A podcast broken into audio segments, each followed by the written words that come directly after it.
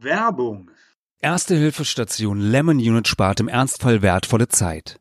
Alle Notfallregeln und Erste-Hilfematerialien befinden sich an einer Stelle. Das sorgt für Rechtssicherheit in konzentrierter Form. Dank ihrer knallgrün leuchtenden Farbe fällt die fast zwei Meter hohe Lemon Unit schon von weitem ins Auge und bietet ausreichend Platz für Verbandmaterial, Blutdruckmesser und Defibrillator. Auf halber Höhe ist eine hell beleuchtete Ablagefläche aus Glas bündig eingelassen. Notfallkoffer, Pflasterspender oder Augenspülflasche liegen griffbereit auf den flexibel austauschbaren Modulen. Kurzum, die Lemon Unit ist das überzeugende Konzept für die betriebliche Sicherheit. Neugierig geworden? Weitere Informationen finden Sie unter www.meng.de. Prävention aktuell.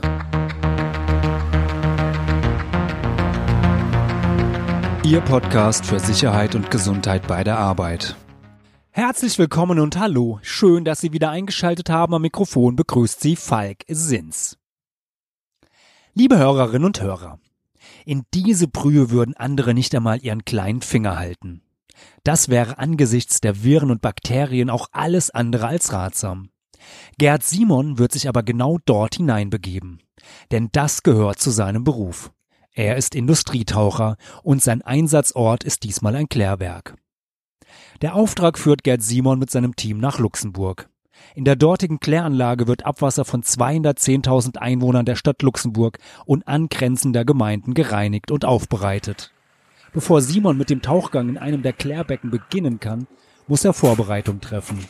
Der Industrietaucher holt sich alle relevanten Informationen vom Auftraggeber, macht sich ein Bild von den Örtlichkeiten und erstellt eine Gefährdungsbeurteilung. Auf dem Gebäude über dem Klärbecken gibt es Luken, durch die Gerd Simon ins Becken einsteigen wird. Also verlegen der Trierer und seine Mitarbeiter, Tassilo Gall und Kai Fritsche, Schläuche und Kabel vom Kompressor aufs Gebäude über dem Klärbecken und schaffen das benötigte Arbeitsmaterial aufs Dach. Was ihre Aufgabe ist, haben sie in einer Besprechung von den Klärwerksbetreibern erfahren. Also das ist zum Beispiel von einer Membranplatte, die wir in diesem Becken da verbaut haben. Äh, das ist äh, eine Silikonmembrane, die darauf ist und äh, da wird hier in der unteren Teil hier wird Sauerstoff eingetragen, also Luft reingeblasen. Die Membrane bläht sich auf und durch diese kleinen Löcher hier in der Membrane äh, strömt dann feinblasige Luft raus. Äh, wir müssen diese Platten jetzt alle kontrollieren. Wir haben nämlich gemerkt, dass wir bei verschiedenen Platten eben ein Problem haben, dass hier Risse entstanden sind. Dadurch strömt die Luft nicht durch diese kleinen Löcher raus, sondern durch dieses, diesen Riss hier. Und äh, da haben wir nicht den äh, gewünschten Sauerstoffeintrag, den wir eigentlich haben wollen, sondern die ganze Luft strömt eben hier durch diesen Riss raus. Die Beschädigungen an den Belüftungsplatten stellen ein Problem für den Prozess dar. Aufgefallen waren den Klärwerksbetreibern die Defekte bei einem zweiten Klärbecken. Das konnten sie leerpumpen, um die Platten abzumontieren. Bei diesem Becken ist das Umpumpen des Abwassers nicht so einfach möglich. Denn hier werden zusätzlich Millionen kleiner Plastikteilchen als Füllkörper eingesetzt, die bei eingeschalteter Belüftung durch das Abwasser schweben und an denen sich die für den Schadstoffabbau gewünschten Bakterien anheften sollen. Sie können beim Abpumpen beschädigt werden. Deshalb werden Industrietaucher eingesetzt, um die Tellerbelüfter auf Risse und sonstige Schäden zu kontrollieren. Ja, wir hatten also vorher lange äh, Zeit jetzt mal drüber gesprochen, wo wir überhaupt hin müssen. Die Firma ist sehr gut aufgestellt, hat alle Fotos uns gezeigt da und daher wusste ich halt an der Leiter runter und sitze sofort auf den Belüftersträngen. Wir wissen also, wo der Propeller sitzt, dass wir da nicht mit beikommen. Das wird alles vorher schon abgeklärt. Und da werden auch mehr Fragen gestellt, gibt auch keine dummen Fragen, die werden alle beantwortet und dann fangen wir erst an. Alle Fragen sind beantwortet, die Vorbereitung abgeschlossen. Die Schläuche, wobei zwei Schläuche und ein Kabel miteinander zu einem Strang verflochten sind, führen von unten aus dem Transporter nach oben auf das Gebäude. Ein gelber Schlauch ist an dem Kompressor angeschlossen, der die Hauptluft in den Helm pumpt. Über den zweiten gelben Schlauch ist der Helm mit der Reserveluft verbunden und das rote Kabel dient der Kommunikation über das Tauchertelefon und der Beleuchtung. Für den Ersatztaucher liegt ebenfalls ein so präparierter Helm bereit. Allerdings sparen sich die Taucher im Klärwerk die Beleuchtung. Selbst mit einem dicken Strahler habe man keine Chance. Vergleichbar sei der Effekt damit, wenn man beim Autofahren im dichtesten Nebel das Fernlicht einschalten würde, nur dass es im Becken schwarz ist. Sehen wird Gerd Simon also absolut gar nichts. Riechen zum Glück aber auch nichts. Wenngleich der Geruch aus dem Klärbecken gar nicht so beißend und intensiv an die Oberfläche steigt, wie man es erwarten könnte. Es müffelt leicht modrig nach einer Mischung aus altem Moos und starkem Schimmel. Da über einem Kompressor permanent Frischluft in Simons Helm gepumpt wird, bekommen die Außenstehenden davon aber weit mehr mit als der Taucher. Das Einzige, was im Anzug riecht, sei er, sagt Simon. Und das ist nur halb im Scherz gemeint.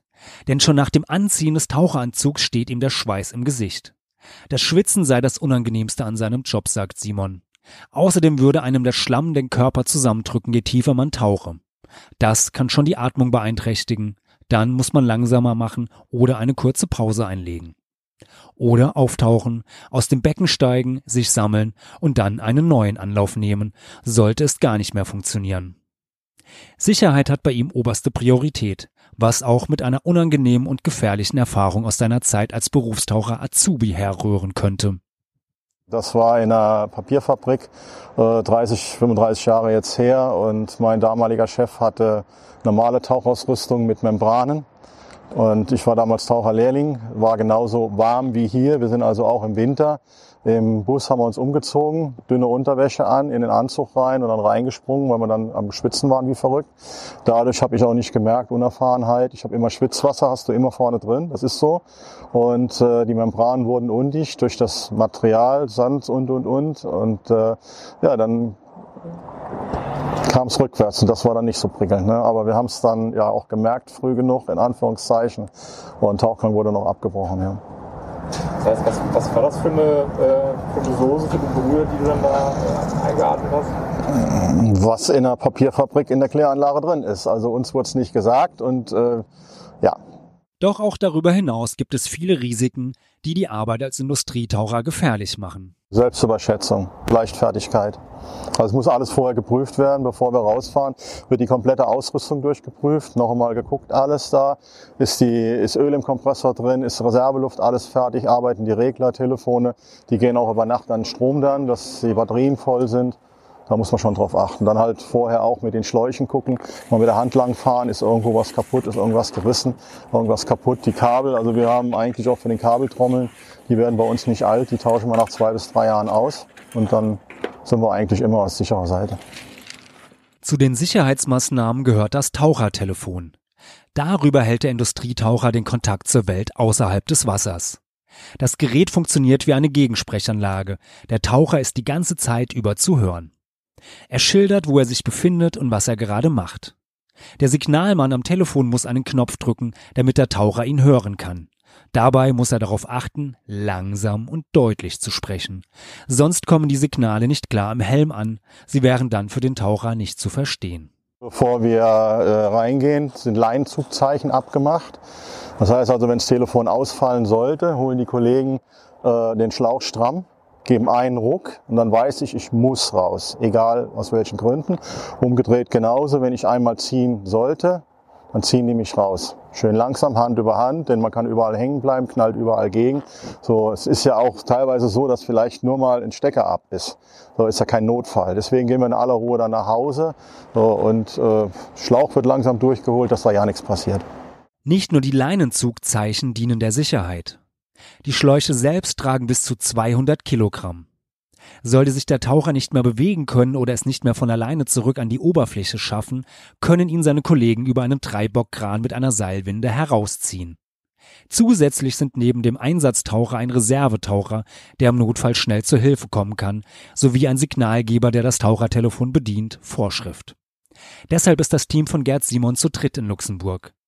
Sollen bei Aufträgen unter Wasser noch Videoaufnahmen gedreht werden, beispielsweise bei Vermessung oder zur Kontrolle von Brücken, ist der Taucherservice Simon sogar mit einem vierten Mann im Einsatz. Eigentlich nicht. Also die Überwindung haben wir vor 20 Jahren, 30 Jahren abgelegt und es ist genauso, als wenn du nachts zu Hause auf die Toilette gehst, du weißt, wo du bist. Wir haben ja jetzt auch ein sehr, sehr langes Briefing gemacht vorher, wo wir überhaupt hin müssen, was wir machen müssen und daher wussten wir auch exakt, worauf wir uns einlassen.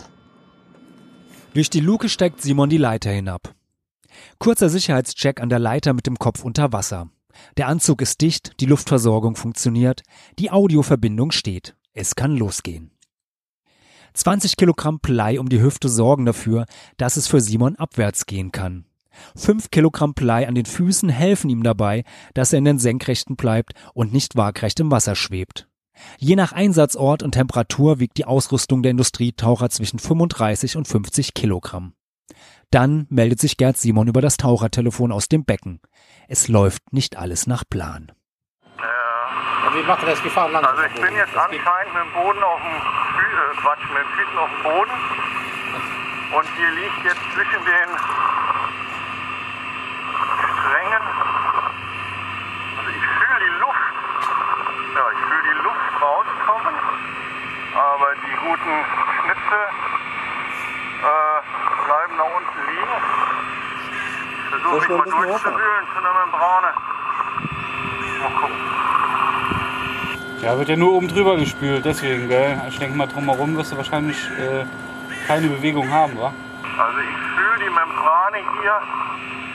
Ja, die fühle ich. Ich fühle jetzt eine, aber wir haben da noch ein Meter Material draufstehen. Ja, das geht vom Also die Also- Bläsbrille maximal Frequenz nach und unten Membrane für die So an. Als wenn wir die, ja, die Luft geht quasi zwischen den Schnitzeln durch. Ja, das soll ja so sein. Ja, so ist richtig. Ja, aber die bleiben unten. Ja, das ist schlecht. Das ist schlecht. Also es wird auf jeden Fall Trägermaterial ins Gelände eindringen.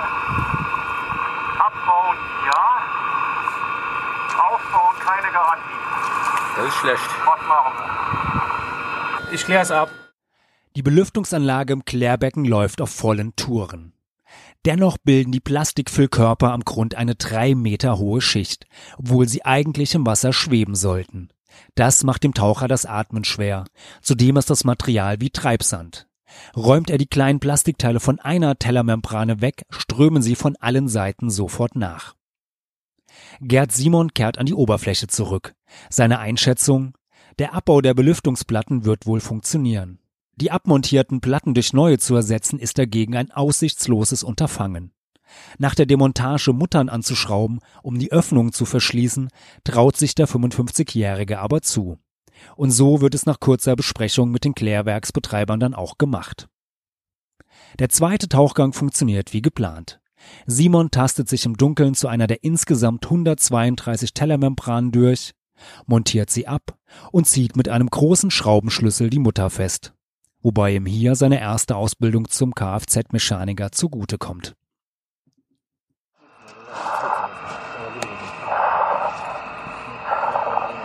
So, ich komme langsam hoch. Schraube ist drauf. Ja. Danke. Jawohl, danke. Taucher steigt. Zieh mich mal zurück an die Leiter. Jawohl. Tassilo, zieh den mal zurück an die Leiter. Moment. Moment.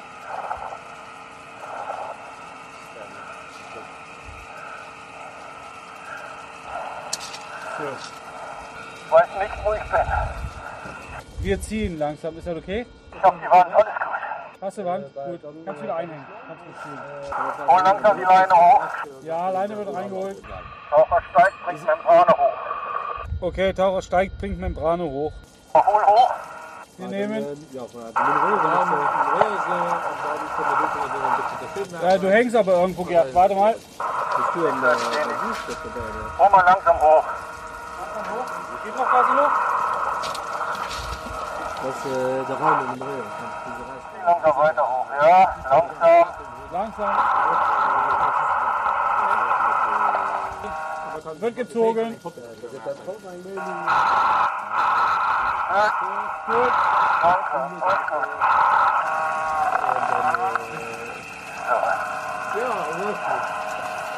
Warte mal gerade eine Sekunde.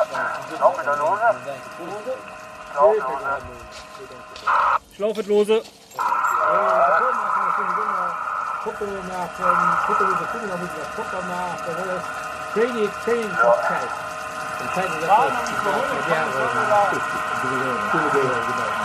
Komm mal raus.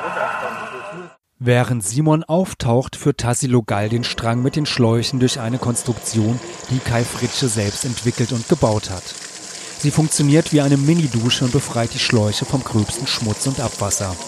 Das erleichtert die Reinigung, die nach getaner Arbeit abschließend mit einem Desinfektionsmittel erfolgt. Insgesamt vier blaue Tellermembranen hat Gerd Simon bei seinen Tauchgängen im Klärbecken abmontiert. Die Klärwerksbetreiber um Prozessleiter Rafael Lopez inspizieren das Material. Das Ergebnis ist anders als erhofft, aber wie befürchtet. Drei von vier Tellerbelüftern haben kleine Risse. Die Luft tritt also nicht mehr wie vorgesehen feinblasig aus, sondern durch diese Risse in den Membranen. Genau, das, äh, deshalb haben wir eigentlich diese Taucher äh, gerufen, weil wir die Sicherheit haben wollten, okay, äh, die Tellerbelüfter sind oder sind nicht beschädigt und das hat uns jetzt die Sicherheit gegeben, okay, sie sind beschädigt und wir können jetzt ein komplettes äh, Leerpumpen des Beckens organisieren, respektive den ganzen Austausch dieser Tellerbelüfter. Der letzte Tauchgang ist geschafft. Gerd Simons Kollegen haben ihm den Helm abgenommen und spritzen den Anzug mit frischem Wasser aus dem Schlauch ab. Der Trockenanzug ist gas- und wasserdicht. Er besteht im Gegensatz zu den handelsüblichen Trockis von Hobbytauchern nicht aus Neopren, sondern aus Latex. Denn Neopren wärmt, was beim Klärwerkstauchen im Abwasser zusätzlich schweißtreibend und belastend wäre. Die Temperaturen waren mit knapp 33 Grad schon hoch genug. Ein weiterer Pluspunkt des Materials, es lässt sich leichter reinigen als Neopren. Und damit endet der Arbeitstag in Luxemburg für das Team vom Tauchservice Simon. Es geht zurück nach Trier. Der nächste Auftrag in einem anderen Klärwerk wartet aber schon.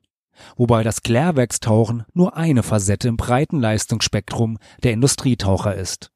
Wir haben eigentlich alles. Wir arbeiten für die Binnenschifffahrt, wenn die Probleme mit der Ruderanlage haben oder dem Propeller.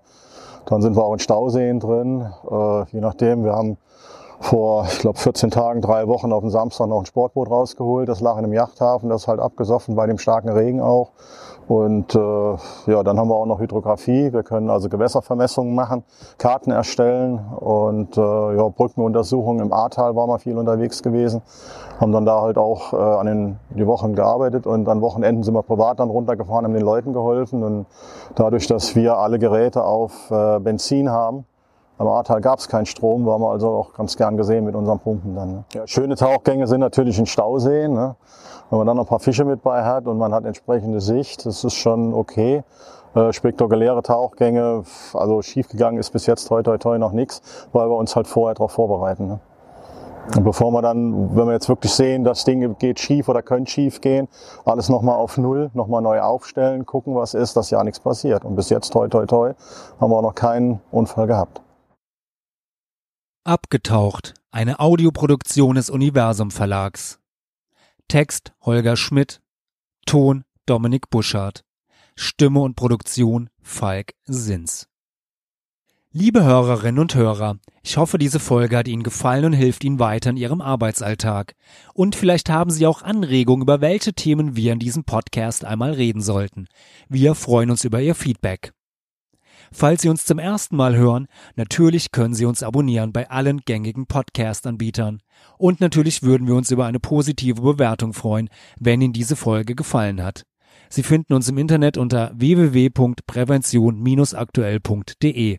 Und ich hoffe natürlich, wir hören uns wieder. Eine gute und sichere Zeit bis dahin wünscht Ihnen Ihr Moderator Falk Sins.